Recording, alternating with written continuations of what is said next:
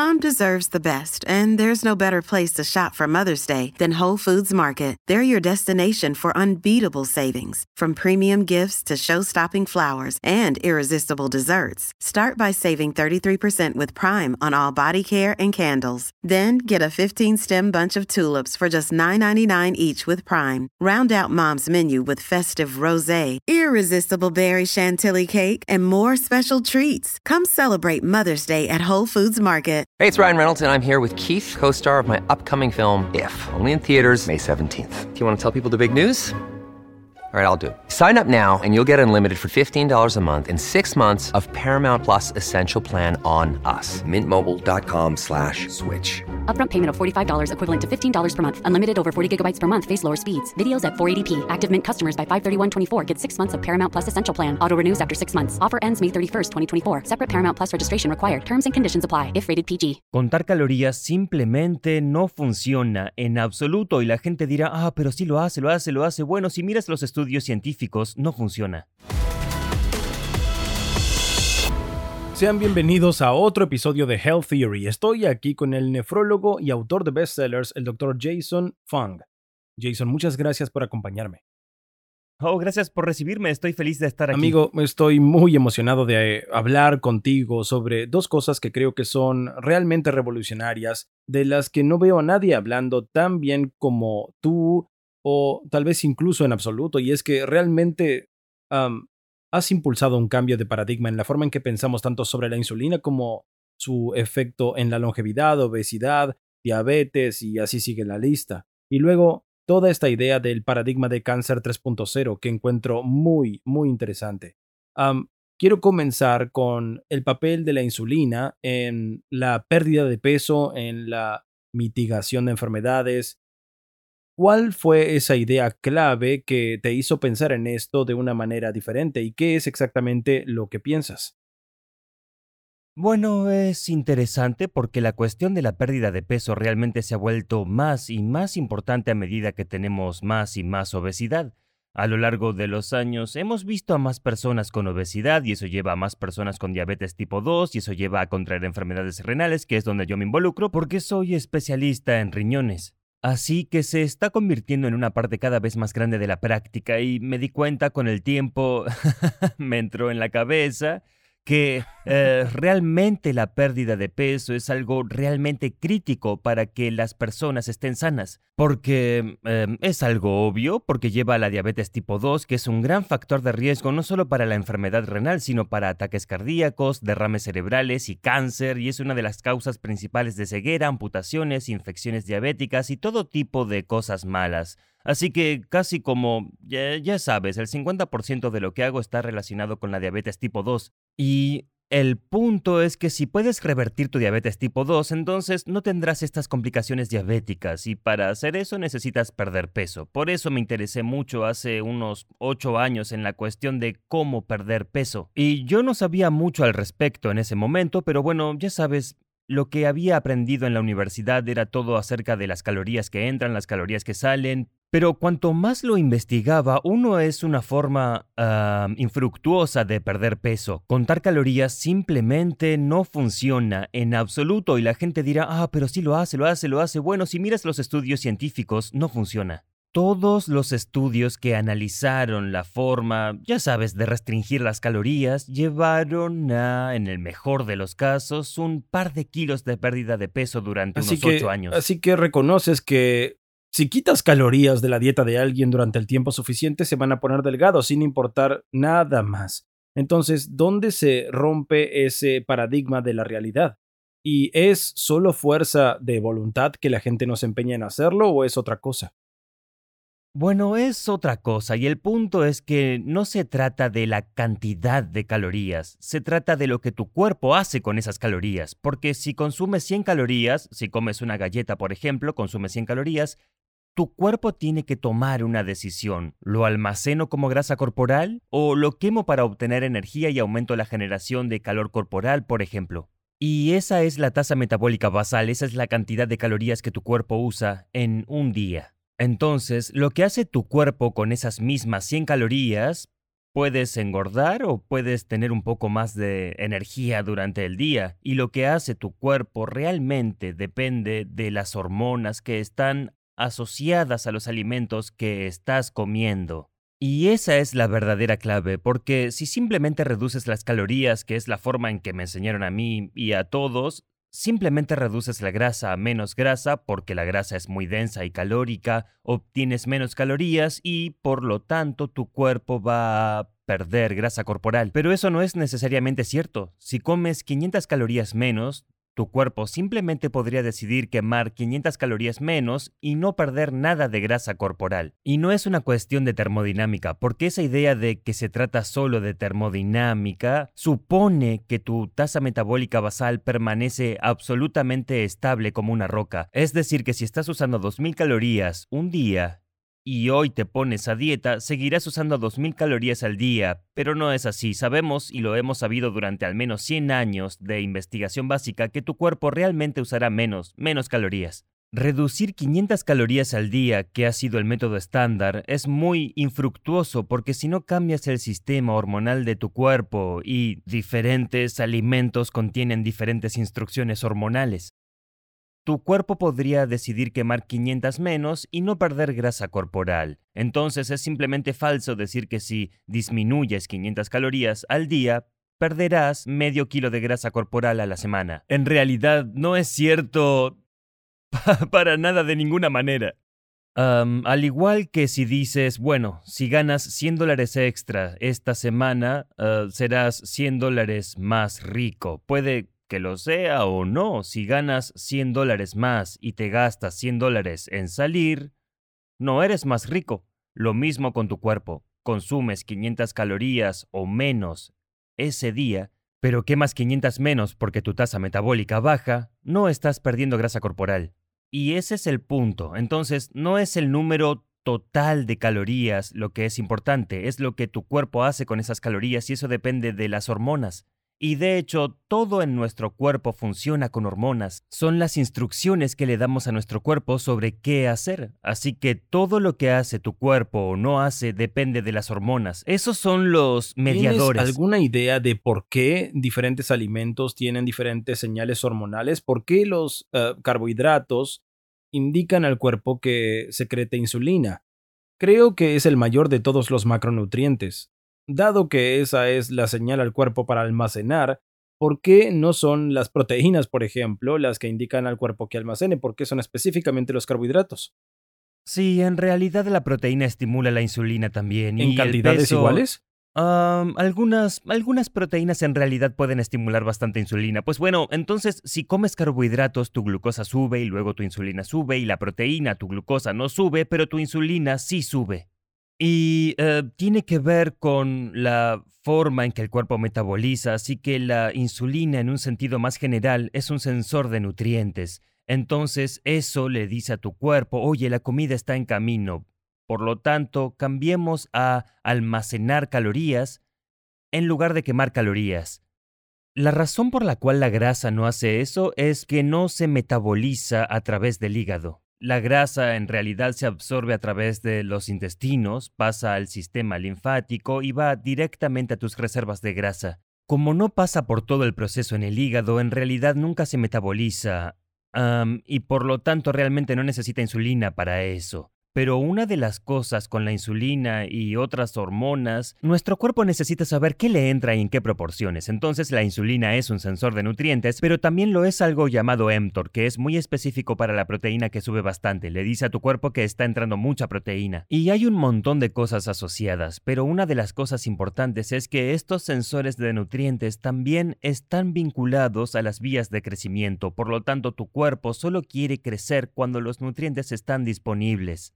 Y por eso, cuando consumes mucho carbohidrato o incluso proteínas, tu cuerpo siente que está entrando comida y por lo tanto activará las vías de crecimiento para hacer crecer los músculos, hacer crecer reservas de grasa corporal, ese tipo de cosas. La clave en esto entonces, porque lo que encontré más interesante sobre lo que hablas es el enfoque en la insulina, al menos eso ha sido una especie de mi lectura de lo que hablas alejándote de, ya sabes, durante mucho tiempo escuchas a la gente hablar de glucosa, glucosa en sangre, el cuerpo regula estrictamente eso. Pero esta idea La analogía que usas de la maleta, ¿no? Y donde esto comienza a convertirse en un problema es lo que llamamos la resistencia a la insulina, probablemente no es el mejor nombre.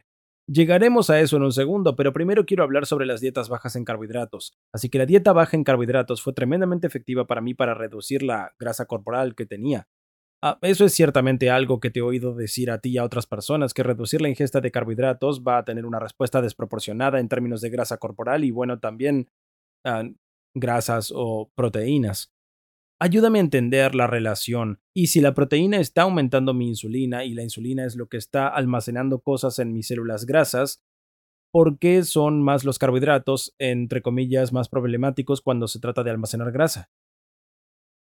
Creo que eso se reduce a varias cosas. Entonces, las proteínas son en realidad bastante complejas porque no es principalmente combustible, así que los carbohidratos y las grasas son principalmente combustible, los quemamos y los almacenamos. Entonces, nuestro cuerpo almacena glucosa, almacena grasa corporal, pero no almacena realmente proteínas, así que es principalmente un tema estructural. Así que tu cuerpo no... Aunque la insulina sea estimulada, en realidad es bastante complejo porque se estimula el glucagón, lo que las mantiene normales, pero entonces la proteína también tiene un efecto muy fuerte sobre la saciedad. Es decir, hay ciertas hormonas que cuando comes, por ejemplo, proteínas, te van a decir, oye, estás lleno, necesitas dejar de comer. Así que si piensas en comer bistec, por ejemplo, puedes comer una cierta cantidad de bistec y luego en algún momento realmente no puedes seguir comiendo. De hecho, solo tendrás náuseas, como nos ha pasado a todos en un buffet cuando hemos comido demasiado. Y no puedes simplemente decir, oh, eso se ve muy bien, solo voy a comer otra chuleta de cerdo. Es muy difícil hacer eso porque esas hormonas de la saciedad son muy poderosas. Ah, la razón por la que los carbohidratos son muy problemáticos es que tienden a ser procesados. Así que el procesamiento elimina muchas de estas señales de saciedad. Entonces, incluso si has comido en un gran buffet y alguien dice, oye, ¿quieres unos sorbos de mi refresco? Dirás, claro, no hay problema, porque no activa tus mecanismos de saciedad.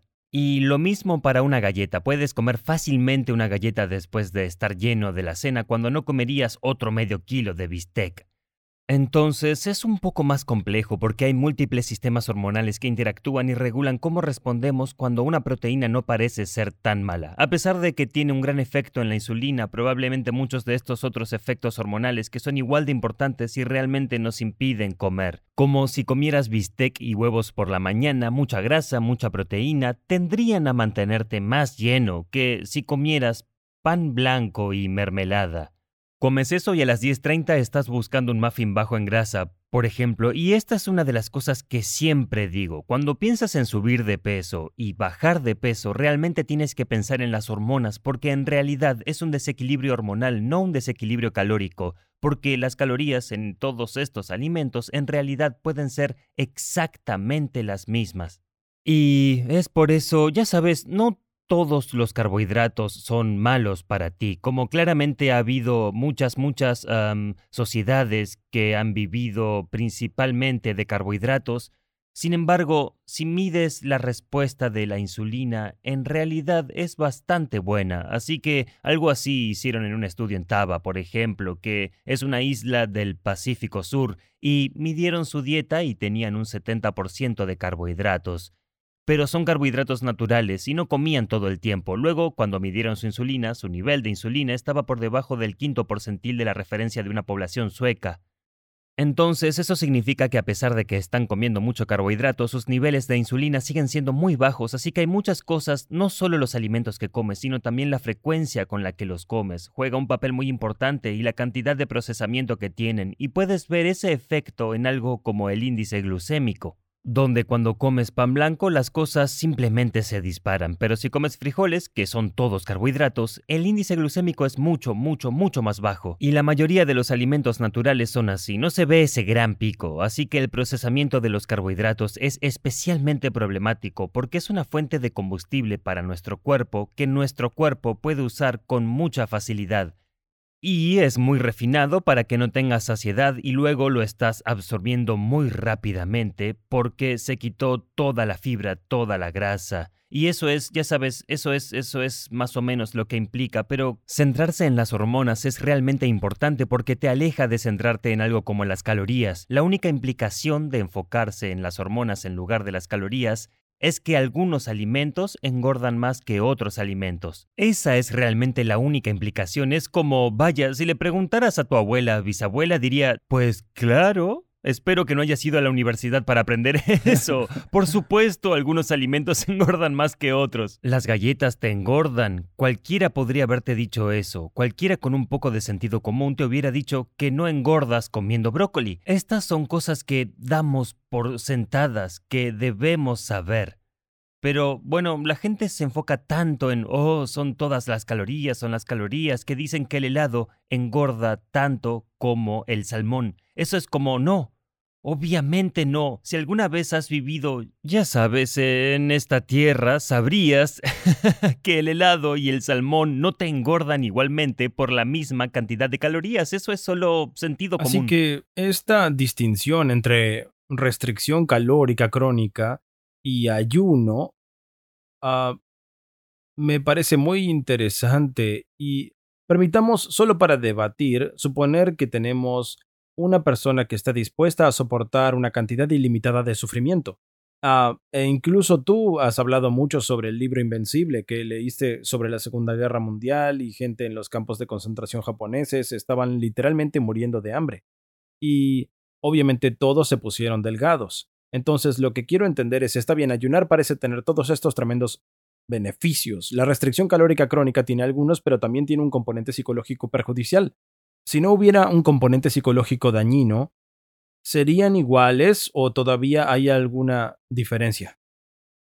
Todo depende de cómo haces la restricción calórica. Entonces, porque no se trata solo de las calorías, se trata de las hormonas, ¿verdad? Así que tienes que tomarlo no como un problema de dos compartimientos, hay que tomarlo como un problema de tres compartimientos, ¿no? Está lo que ingresa, lo que está almacenado y lo que se está utilizando, ¿ok? Así que la mayoría de la gente solo piensa en una especie de dos compartimientos y luego el almacenamiento se ignora. Esa no es la forma en que funciona el cuerpo. Si la insulina es alta, tu cuerpo va a almacenar calorías. Recuerda, la insulina es un sensor de nutrientes. Le dice a tu cuerpo que la energía está ingresando. Estás comiendo, debes almacenar algo de esto. Así que desayunas, almuerzas si tienes y luego... a alguien con una dieta baja en calorías, como unas 700 calorías al día, pero te diera insulina, ¿podría hacerte engordar? Sí, ¡Wow! absolutamente. Piénsalo de esta manera. Si tienes insulina, tu cuerpo, y si lo piensas fisiológicamente, si tiene insulina, tu cuerpo entra en un modo de almacenamiento porque es una hormona. La insulina es una hormona que le dice a tu cuerpo que está entrando la comida e incluso si no consigues comida, si solo te das insulina, vas a cambiar tu cuerpo a este modo donde piensa que la comida está entrando, así que va a almacenar energía. Entonces imagina que, por ejemplo, eres una planta, ya sabes, una planta de carbón, una planta de energía. Tienes 2.000 toneladas de carbón que entran y quemas 2.000 toneladas de carbón. Eso está bien. También tienes un compartimiento de almacenamiento. Así que si tú, sabes, si haces un experimento, digamos que dices que tienes 2.000 toneladas de carbón entrando y desvías todo eso, las dos o las 1.000 toneladas de carbón al almacenamiento y solo te quedan 1.000, te vas a sentir cansado, frío y hambriento, y vas a engordar al mismo tiempo. Bien, eso es lo que va a pasar. Pero es por la forma en que has desviado la energía, así que piénsalo desde el punto de vista del cuerpo humano. Supongamos que tienes 2.000 calorías que ingresan, 2.000 calorías que salen. Ahora te inyectas insulina artificialmente mientras transportas 1.000 calorías inmediatamente en grasa corporal y te quedan 1.000 calorías por quemar. Bueno, ¿qué va a pasar aquí? La generación de calor corporal va a disminuir, tu ritmo cardíaco se ralentizará, te vas a sentir cansado, vas a sentir hambre porque quieres obtener más energía. Esa es una señal para que obtengas más energía, para que puedas obtener más, puedas quemar más. Bueno, eso es lo que sucede cuando sigues una dieta restringida en calorías de forma crónica. Y el punto es que si lo haces correctamente y corriges esa parte de la insulina, para que nada de eso se almacene y puedes hacer eso con la restricción crónica de calorías. Ciertamente puedes. Tienes que saber cómo hacerlo correctamente, cómo eliminar alimentos procesados, eliminar carbohidratos refinados, ese tipo de cosas. Pero todo depende de ese tipo, de ese tipo de palanca en el medio que dice cuánto va aquí, cuánto aquí. Lo que hace la insulina es decirle a tu cuerpo que almacene grasa, pero también apaga la quema de grasa. Recuerda, la grasa es puramente una reserva de energía, es un almacén de calorías, así que estás enviando de inmediato toda tu energía al almacenamiento y no te queda nada. Digamos que ingieres 700 calorías, pero estás llenando a la gente de insulina. Entonces, la energía va a entrar en almacenamiento y 700, probablemente un límite inferior de lo que realmente podrías hacer, pero tu cuerpo intentaría entonces subsistir en, digamos, 500, 600 calorías de energía, tendrías mucha hambre porque no te entra energía y probablemente no podrías durar mucho, pero aún puedes subir de peso. Hace unos años hubo un gran experimento en el que en realidad tomaron a diabéticos tipo 2 y les dieron mucha insulina. Entonces pasaron de 0 unidades al día a 100 unidades al día en un lapso de 6 meses, que es mucho. Y bajaron la cantidad de calorías que comen por 300. Así que están tomando insulina, pero están comiendo menos, 300, eh, 300 calorías al día menos. Entonces, durante el lapso de 6 meses en promedio, ese grupo aumentó 9 kilos 9 kilos, comiendo 300 calorías menos al día. ¿Por qué? Porque, bueno, tomemos un ejemplo. Estás comiendo 2.000 calorías, bajas a 1.700, pero la insulina está transportando 700 de esas inmediatamente al almacenamiento, así que estás ganando grasa corporal. Ahora, tu cuerpo solo puede quemar 1.000 calorías al día, Así que te sientes mal, te sientes cansado, tienes hambre y todavía estás aumentando de peso y adivina qué, si lo haces mal, estás constantemente picoteando y comes eliminando toda la grasa de la dieta y comes todos los carbohidratos refinados que recuerden es casi exactamente lo que le dijimos a la gente que hiciera en los años 80 y 90. Ah, lo recuerdo bien. Claro que sí. Tenía una tina de regaliz porque no tenía grasa y simplemente lo comía y lo comía. Yo pensaba, es libre de grasa, ¿qué sucede? ¿Por qué estoy engordando? Sí, ese fue un tiempo muy confuso. Sí, eh, tiene sentido perfecto, pero bueno, tienes que pensar en ese paso adicional. ¿Qué está haciendo el cuerpo en realidad? Es como cambiar el interruptor. Entonces, cuando comes, estás almacenando grasa corporal. Cuando no comes, cuando la insulina está bajando, vas a quemar grasa corporal. Realmente no puedes quemar grasa corporal si la insulina es alta. Técnicamente decimos que inhibe la lipólisis. Hagamos entonces la pregunta inversa. Acepto completamente que todo alimento es una molécula señalizadora que desencadena una cascada de hormonas. Sé lo que tengo que hacer si quiero almacenar mucha grasa, voy a comer mucho carbohidrato procesado que va a quitar todos mis mecanismos de saciedad y me va a subir la glucosa en la sangre como loco. Mi cuerpo va a bombear mucha insulina para asegurarse de que se extraiga del torrente sanguíneo, voy a engordar. Bueno, ¿hay alguna dieta que está optimizada en el lado exactamente opuesto? Imagina que ingiero ah, una cantidad muy saciadora de calorías, pero está disminuyendo mi insulina o fallando en activar mi insulina, tal vez así está mejor dicho. Y entonces estoy comiendo tal vez más que el promedio, pero en realidad me estoy poniendo más delgado. Sí, ciertamente hay muchas dietas así y los principios son, son muy parecidos. Quieres evitar el azúcar porque el azúcar es mala, la forma en la que procesamos la fructuosa es particularmente mala y es por eso que el azúcar engorda especialmente. Y eso es cierto si estás comiendo muchos de los buenos frutos del bosque y esas cosas porque estás tratando de ganar grasa. Y también es cierto, como cualquiera sabe, si estás comiendo muchas galletas y brownies, probablemente vas a subir de peso. La otra cosa es, no puedes comer todo el tiempo, porque de nuevo es un ciclo entre la alimentación y el ayuno, es lo que se supone que debemos hacer. Si no le das tiempo a tu cuerpo para quemar todas esas calorías que se ingieren, o sea, el periodo de ayuno, en general vas a aumentar de peso, es como una válvula unidireccional. Si entras pero no sales, al final todo se hace más grande. Lo mismo pasa con la energía que no puede salir si tus niveles de insulina son altos. Así es como está diseñado. Y es algo así como, ya sabes, si ves un camión cisterna, esos camiones cisterna al costado de la carretera, a veces piensas nunca se quedará sin combustible porque tienen todo este combustible, pero luego sí se quedan sin combustible, por supuesto, porque no pueden acceder a este combustible que está en ese contenedor grande. Lo ah, mismo sucede con tu cuerpo, ¿cierto? Está encerrado. Si no bajas tus niveles de insulina, no tendrás acceso a esas reservas de energía.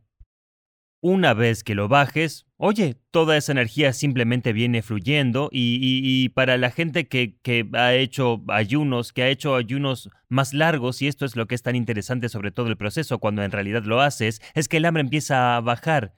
Significativamente. El hambre psicológico aumenta porque la gente está como, oh, tengo muchas ganas de comer eso, pero el hambre física en realidad tiende a disminuir. Medida por cosas como la grelina o lo que sea. Sí, la grelina, hormonas del hambre y demás. Y si hablas con la gente, ya sabes que lo ha intentado. Sé que mucha gente lo ha hecho y luego todos dicen lo mismo. Para el tercer día, el hambre ha casi completamente desaparecido. ¿Y por qué es así? Bueno, porque te estás alimentando de las reservas de tu grasa corporal y por lo tanto, en realidad, no tienes necesidad de comer. Es, es, es, es, un proceso interesante que la gente nunca piensa, pero es completamente fisiológico. Sí, lo he hecho. Mi ayuno más largo fue de cinco días. Eh, he hecho muchos ayunos que son de 24 horas a 72 horas. Me parece que 72 horas no es agradable, pero lo encuentro relativamente fácil. No decaigo en el rendimiento. Pero los días 4 y 5, pues sí y tengo mucha curiosidad por saber si estoy ah, haciendo algo mal. Se supone que debo estar tomando suplementos y estoy hablando de un ayuno solo de agua. ¿Debo comer sal? ¿Debería tomar magnesio? ¿Qué, qué es? Sí, todo el mundo es diferente. Para algunas personas la sal es probablemente lo principal con lo que la gente se mete en problemas porque estamos en una dieta relativamente alta en sal y luego ir a una especie de cero, que es solo agua, la sal es una transición difícil a veces. Entonces, algunas personas descubren que su presión, la presión arterial baja y eso hace que no, que no se sientan tan bien. Mucha gente se ha encontrado mejor al tomar sal, ya sea sal y agua o solo sal como debajo de la lengua, incluso el magnesio es otro que se conoce y a algunas personas también les resulta útil complementar con eso. Otras cosas que la gente encuentra útil es tomar un poco de caldo, por ejemplo, que te va a dar, bueno, no es un verdadero ayuno. decir, me suena hacer trampa. Sí, son como, bueno, los llamo variantes porque el ayuno solo con agua es realmente un verdadero ayuno. pero Puedes obtener muchos de los beneficios tomando algunas de estas cosas y lo hace más fácil. Así que es una especie de compensación, es una especie de bulletproof coffee, que por supuesto no es ayuno, pero es un tipo de grasa muy muy pura y por lo tanto va a dar mucha saciedad y tal vez te permita pasar todo el día. Y en general podrías terminar positivo en términos de pérdida de peso y demás. Así que mucha gente sin duda lo ha encontrado útil. No todo el mundo, pero ciertamente es así. Pero el ayuno solo con agua puede ser más difícil debido a los problemas de electrolito asociado. Se supone que tu cuerpo debe manejarlo, pero no siempre lo hace. Claro. Así que si estamos buscando la longevidad y queremos prolongar la vida tanto como sea posible y evitar el cáncer, de hecho, esta podría ser la transición perfecta a tu brillante síntesis de lo que está pasando desde el paradigma del cáncer de 1.0 a 2.0 a 3.0. Lo encontré absolutamente fascinante en tu libro El Código del Cáncer. Fue sutil y sin embargo lo cambia todo. Y si puedes solo darnos una especie de tesis rápida sobre eso del 1, 2, 3, creo que ayudaría mucho. Sí, sí, y ya sabes, no soy quien lo inventó, yo solo fui el que, bueno, lo explicó de una manera accesible y sinceramente es la historia más fascinante de la medicina hoy. Creo que es el cáncer, porque ha transitado este tremendo cambio en los últimos 10, 20 años y nadie habla de eso.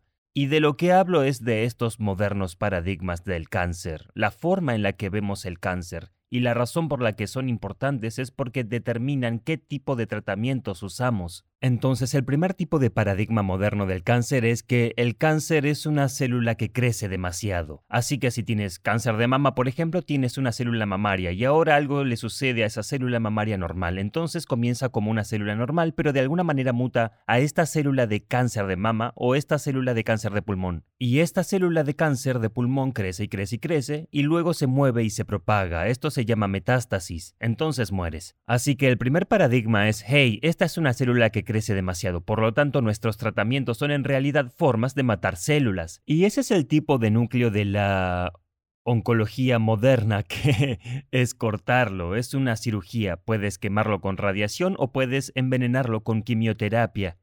La quimioterapia es realmente nada más que una toxina selectiva. Mata algunas células más rápido de lo que mata otras células. Es por eso que tienes estos terribles efectos secundarios. Se les cae el pelo, les dan náuseas, todas las cosas que asocias a la quimioterapia es porque la idea de la quimioterapia es matar el cáncer un poco más rápido de lo que matas al paciente. Eso es realmente es una toxina selectiva. Pero ese es el paradigma, entonces tiene sentido porque si es así, si está creciendo demasiado, entonces mátalo. Eso es básicamente todo.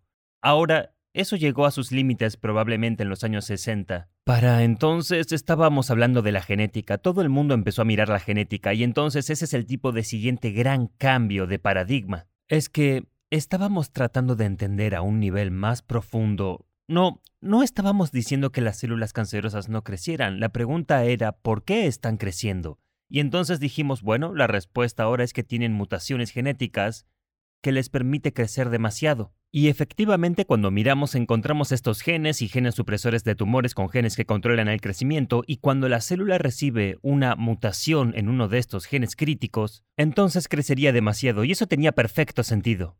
Entonces, el punto de, de, algo como el cáncer de pulmón y el tabaquismo, porque sabemos que fumar claramente causa cáncer de pulmón, fumar no es un dispositivo de mutación dirigido, es muy específico, solo estás creando daños por todas partes. Así que lo que dijeron fue que esta es una mutación genética aleatoria, así que solo estás creando daño en el genoma. Y si estás dañado mucho, estás teniendo muchas oportunidades de llegar a esta área crítica del gen de crecimiento y vas a hacer crecer las células. Así que este fue el paradigma genético que realmente ha dominado la medicina del cáncer durante los últimos 50 años. Y así, en lugar de intentar matar células, esto condujo a nuevos tratamientos. Y en lugar de tratar de matar células, estamos tratando de corregir los genes que lo controlan. Y las primeras drogas del tipo de paradigma genético eran simplemente asombrosas. Entonces en la década de 2000 estábamos como vamos a curar el cáncer. Así que hicimos todo este proyecto del genoma humano. Dijimos que todo lo que tenemos que hacer es trazar un mapa con todos los genes, mirar los cánceres, trazar un mapa de esos genes y ver qué es diferente. Vamos a encontrar una o dos mutaciones genéticas, vamos a encontrar un fármaco para curar esas mutaciones genéticas y vamos a curar el cáncer. Y eso fue realmente lo que pensamos en ese momento. Fue un tiempo de increíble promesa, pero no funcionó. De hecho, si miras el número de tratamientos genéticos del cáncer que realmente marcaron la diferencia, estás hablando de quizás cinco en los últimos 40 años, cinco medicamentos realmente buenos, eso no es mucho y está muy lejos de curar el cáncer. Y el problema es cuando volvimos, hicieron el proyecto del genoma humano e hicieron este atlas del genoma del cáncer, donde mapearon todos estos genes, tomaron 30.000 cánceres, mapearon los genes y dijeron, ¿Cuáles son una o dos mutaciones genéticas críticas? No encontraron una o dos. Cada cáncer tenía como 50 o 100 mutaciones genéticas. Y fue una locura porque si tuviera una clínica oncológica donde un paciente tuviera cáncer de pulmón, digamos el paciente A tiene cáncer de pulmón, el paciente B tiene cáncer de pulmón, el del paciente A tenía 50 mutaciones y el del B 50 mutaciones completamente diferentes. Entonces, ¿cómo vas a tratar esto? No se puede obtener 50 medicamentos para el A y 50 completamente nuevos para el B. Es simplemente imposible y es por eso que el tratamiento del cáncer se ralentizó y casi se frenó. Yo estaba, ya sabes, eh, realmente muy decepcionado. Ah, y eso marcó el final. No fue una mutación genética aleatoria, así que no fue que los genes mutaron, fue lo que está impulsando estas mutaciones. Y eso impulsó todo este nuevo cambio de paradigma al tercer paradigma del cáncer del que tan poca gente habla y no entiendo por qué, porque lo encuentro infinitamente fascinante. Y lo que estábamos tratando de hacer, no estábamos tratando de invalidar eso, estas mutaciones genéticas, porque claramente estos genes tenían mutaciones. Lo que estábamos tratando de entender fue, una vez más, tratar de llegar a un nivel más profundo al por qué, por qué están mutando estos genes. Y la respuesta fascinante que obtuvieron es que fue un proceso evolutivo. No es un proceso evolutivo de avance, es un proceso evolutivo hacia atrás, hacia una forma más primitiva de nuestra célula que estaba allí desde la evolución. Y lo que es fascinante es que si escuchas a los patólogos, esas personas que miran las células bajo el microscopio, Así es exactamente como describen a las células cancerosas, primitivas, ah, indiferenciadas. Explícanos, usas una analogía o una metáfora en el libro sobre un oso en un tutú que pensé, oh Dios mío, ¿cómo que te permite conceptualizar esto tan, tan bien? ¿Le explicarías eso a la gente? Sí, el punto es que el cáncer es en realidad una reversión a una forma más primitiva de la célula y es algo así como si tienes un oso salvaje, puedes criarlo y enseñarle a bailar y usar tutú, pero sigue siendo un animal salvaje. Así que si lo provocas, igual te matará. Usará tutú, pero aún así te matará. Así que vuelve a ser ese animal salvaje y nuestras células son muy parecidas. Venimos de organismos unicelulares, Así que todos nosotros evolucionamos a partir de pequeñas bacterias y demás, hongos y demás, y en las condiciones adecuadas, estas células en realidad experimentan un proceso evolutivo de vuelta hacia esta célula más primitiva survivalista, un organismo unicelular. Su mandato principal es competir con otras células, a diferencia de un organismo multicelular cuyo mandato es la cooperación y están fundamentalmente una contra otra. A medida que pasamos de la competencia celular a la cooperación celular, tuvimos que poner todas estas instrucciones encima, estas instrucciones genéticas para suprimir todos estos impulsos competitivos. Cuando causas daño genético y te sacas, dañas todo este tipo de capas de control, lo que resalta es esa naturaleza competitiva. Y luego las células, las células cancerígenas realmente se comportan igual que los organismos unicelulares. Y eso es fascinante de nuevo, porque nuestro propio sistema inmunológico ha identificado estas células como células extrañas, como que hay, sabes, células inmunes a nuestro cuerpo que identifican el tipo de células, nuestras propias células frente a otras células, así evitas el fuego amigo. Y las células enemigas son identificadas intrínsecamente sin haberlas visto nunca antes. Tu propio cuerpo identificará estas células extrañas y las destruirá. Y esa es realmente la razón por la que no tenemos cáncer en el 99% de, de la población, porque cuando suprimes el sistema inmunológico, por supuesto que aumenta significativamente el riesgo de desarrollar estos cánceres, porque es nuestro sistema inmunológico el que está jugando ese papel contra el cáncer. Así que lo lo que estás tratando de hacer es hacer limpieza. Entonces, nuestro cuerpo tiene estos mecanismos anticancerígenos muy eficientes donde cazamos este tipo de, ya sabes, anarquistas y esas cosas, a estas cosas que no siguen las reglas, que son nuestros competidores no cooperadores. Tratamos de cazarlos y los matamos para seguir libres de cáncer. Es solo al final, ya sabes, solo con el tiempo cuando las cosas se fracasan o con el daño crónico, como con el pulmón, cáncer de pulmón, por ejemplo, cuando fumas estás dañando el genoma y los organismos que controlan. Y eso resalta lo que se llama ativismo. Eso explica una gran cantidad de cosas. Esta teoría explica mucho sobre el cáncer. Porque si piensas en, bueno, tenemos el cáncer de pulmón otra vez, entonces tienes 50 mutaciones en un paciente, 50 mutaciones diferentes del cáncer en el otro paciente, pero sus cánceres de pulmón se ven exactamente iguales bajo el microscopio. ¿Cómo sucede eso? Si tienes 100 mutaciones, tus células deberían lucir completamente diferentes a las de este otro tipo, sin embargo, se ven precisamente iguales bajo el microscopio. Es porque era el tipo de célula original, simplemente estás quitando cosas, no estás agregando mutaciones, en realidad estás sacándolas. Y lo fascinante es que la genética todas estas cosas genéticas que hemos hecho, cuando miras las mutaciones del cáncer, todas se concentran en esta zona, que es la diferencia entre organismos unicelulares y pluricelulares. Hicieron un estudio donde toman todos los genes y deciden clasificarlos por edad evolutiva. Así que estos son los genes antiguos, estos son los genes recientes, y se los ponen y luego dicen, ¿dónde están las mutaciones del cáncer? Y están todas agrupadas alrededor del punto entre organismos unicelulares y pluricelulares. Y eso es tan interesante. Entonces, por supuesto, la razón por la que es importante es porque ahora tienes que si esto es un problema evolutivo, si estos son realmente organismos unicelulares, bueno, ahora en realidad tenemos maneras para combatirlo. Eso es nuestro sistema inmunológico y eso es lo que lleva a esta especie de explosión e interés en la inmunoterapia, porque no estamos tratando de matar células con inmunoterapia, no estamos tratando de... no tratamos de arreglar las mutaciones genéticas, lo que estamos tratando de hacer es tratar estos cánceres como una especie extraña, como una especie foránea invasora, y ser capaces de identificarlos y también reforzar nuestro propio sistema inmunológico para atacarlos. Pero ahora tienes un paradigma totalmente diferente, porque el concepto de lo que es esta enfermedad es una enfermedad evolutiva que requiere que el sistema inmunológico la combata porque esa es nuestra propia defensa.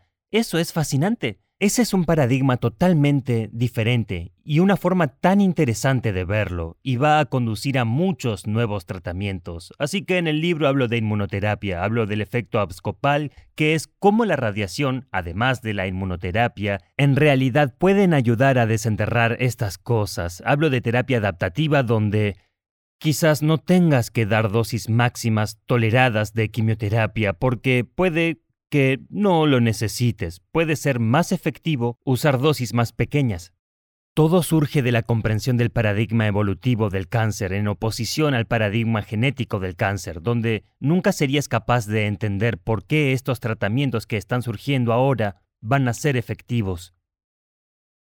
Esto es, esto es realmente, hablas de la esperanza que esto trae en el libro y realmente se siente esperanzador ya sabes, porque si has perseguido algo hasta un callejón sin salida es como hasta que tengas otro camino, es un lugar bastante feo para estar.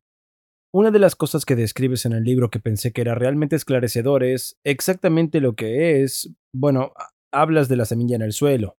Entonces, ¿qué tiene nuestra vida moderna que crea este suelo que estresa a la célula lo suficiente que es como en modo movedizo, wow, tengo que estar constantemente buscando esta nueva mutación o pila de mutaciones que me abrirán algún camino a través de este humo de cigarro, este problema dietético o lo que sea. Ah, si puedes guiar a la gente a través de lo que hemos hecho al suelo y por favor si puedes mencionar cuando hablaste del bombardeo de Hiroshima y Nagasaki, cómo esperaban una cierta tasa de cáncer pero no la tuvieron y por qué eso es tan interesante. Sí, yo, yo también pienso eso. Em, el concepto es que necesitas tanto la genética como el medio ambiente. Ambos son importantes. No digo que uno sea más importante, pero hay que tener una semilla que obviamente es todo el material genético que necesitas para convertirte en una planta, por ejemplo. Pero tienes que plantarlo en suelo adecuado. Si a una semilla la pones en el desierto, no crece, pero si la pones en suelo adecuado y le das agua, sí crece. Así que el cáncer em, la semilla está ahí en cada una de nuestras células. No solo en nosotros, sino todos los animales que prácticamente conocemos tienen esa semilla de cáncer, porque el cáncer, claro, es nuestra especie de ancestro genético. Ese era un organismo unicelular desde hace mucho, mucho, mucho tiempo. Entonces, Sí, exacto, el tipo egoísta de organismo unicelular. Pero esa semilla de cáncer está ahí. Por suerte, si evitamos que crezca al usar el suelo adecuado, en realidad podemos prevenirlo. Y miras, estas cosas que causan, ya sabes, causan cáncer, se las llama cancerígenos. Resulta que nuestra dieta es una de las más importantes, aparte del humo del tabaco. La dieta está alta en la lista y cuando miras a los cancerígenos hay un tipo específico de cosas que tienen que ser crónicas y tienen que ser algo subliminalmente dañino, que es el punto sobre Hiroshima. Esa es la radiación, que sabemos que causa cáncer, con certeza. Entonces, cuando arrojaron la bomba atómica, pensaron, vaya, vamos a tener muchos casos de cáncer corriendo por los caños, pero fue una única gran dosis de radiación, no una dosis baja crónica de radiación que causa mucho cáncer. Así que hicieron estos estudios atómicos, hicieron estos estudios donde siguieron a la gente durante años y años y había un poco de cáncer extra, pero como en promedio, mucho menos. Cuando me preguntaron cuántos meses de, ya sabes, meses o años de pérdida de vida, fueron como dos meses, algo así. Entonces estas personas vivían como 82 años y estiman que esa radiación atómica tal vez les cueste como dos meses de vida, o mucho menos porque pensábamos que esta gente iba a tener cáncer a los 20 años o algo así. Y eso no sucedió porque no era algo crónico, y que la razón por la que tiene que ser crónico es que el cáncer es un proceso evolutivo. Si no tienes presión selectiva crónica, no tendrás este cambio. Si solo Porque tienes cambias una... las mutaciones y van a ser aleatorias y necesitan ocurrir con el tiempo. tienen que ocurrir continuamente porque esa es la forma en que la presión selectiva funciona en una población de células. Es decir, si seleccionas para ciertas células y lo haces una vez, eso no va a ser tan efectivo. Si sigues seleccionando para esas células, como si solo tomara las células que son una especie de sobrevivientes, que son el tipo de células más primitivas, luego con el tiempo vas a seleccionar la población que va a tener más de ese tipo de células de supervivencia. Si tiene un solo evento, no hay más presión de selección. Es decir, si miras, sabes, si miras la evolución de las especies, es lo mismo. No se puede simplemente tener un evento, tiene que ser una presión de selección continua que produce ese cambio. Y por eso tiene que ser algo crónico. Entonces, fumar tabaco, por ejemplo, los virus, si tienes un solo virus terrible como la hepatitis A que causa insuficiencia hepática fulminante, te mata, pero no te da cáncer. A diferencia de la hepatitis B, que es un virus crónico, no te mata, pero ciertamente te da cáncer. H. pylori en el estómago, por ejemplo, es una infección crónica de bajo grado que es lo que te da cáncer, no un episodio fulminante único de inflamación. Eso no te da cáncer. Entonces, ya sabes, todo este tipo de cosas, la luz ultravioleta y demás, todos son daños crónicos, y eso es parte de ese suelo, y la dieta juega un papel muy importante, y la promesa, por supuesto, es que si miras a las poblaciones tradicionales como esas poblaciones que viven de manera muy simple, muy bajo en azúcar, alimentos muy naturales, no están comiendo todo el tiempo, muy poca obesidad. Así que la gente en África que había estudiado Dennis Burkitt en los 50 y 60, y luego las personas inuit que vivían en el lejano norte, por ejemplo, solían hacer estas expediciones hasta el círculo polar ártico para encontrar por qué estos pueblos originarios, los inuit, eran inmunes al cáncer. Luego, por supuesto, se civilizaron y les dimos azúcar, les dimos harina blanca porque no se echaba a perder. Entonces todos tenían los mismos cánceres. Resulta que no eran inmunes en absoluto, era su entorno, era el suelo lo que era tan importante. Pero la promesa es que si puedes arreglar ese suelo, eso significa que en realidad podrías superar la genética. No en todos los casos, pero en muchos casos, especialmente de estos cánceres asociados a la obesidad, el cáncer de mama, colorectal y demás. Y eso es lo importante, el tipo de mensaje para llevar a casa para mucha gente es que la dieta en realidad juega un papel importante y al comprenderlo tal vez pueda reducir su riesgo de cáncer y ahí es donde el ayuno como forma de controlar el peso, como una forma de controlar la diabetes tipo 2, que es un factor de riesgo, va a bajar el factor de riesgo de obesidad, que es un gran factor de riesgo para los cánceres asociados a la obesidad. Pero es estilo de vida el que jugará un papel importante, no necesariamente alguna droga o algo por el estilo. Así que todo está en tus propias manos, es asombroso. Eso es realmente asombroso. Ahora, como una especie de punto final en esto, es el factor estresante crónico es que eso simplemente está inclinado hacia el crecimiento o es inflamación, junto con el hecho de que nos inclinamos hacia el crecimiento, que es específicamente sobre nuestra dieta, lo que está causando este suelo perfecto para las mutaciones con el tiempo que, que conduce al cáncer.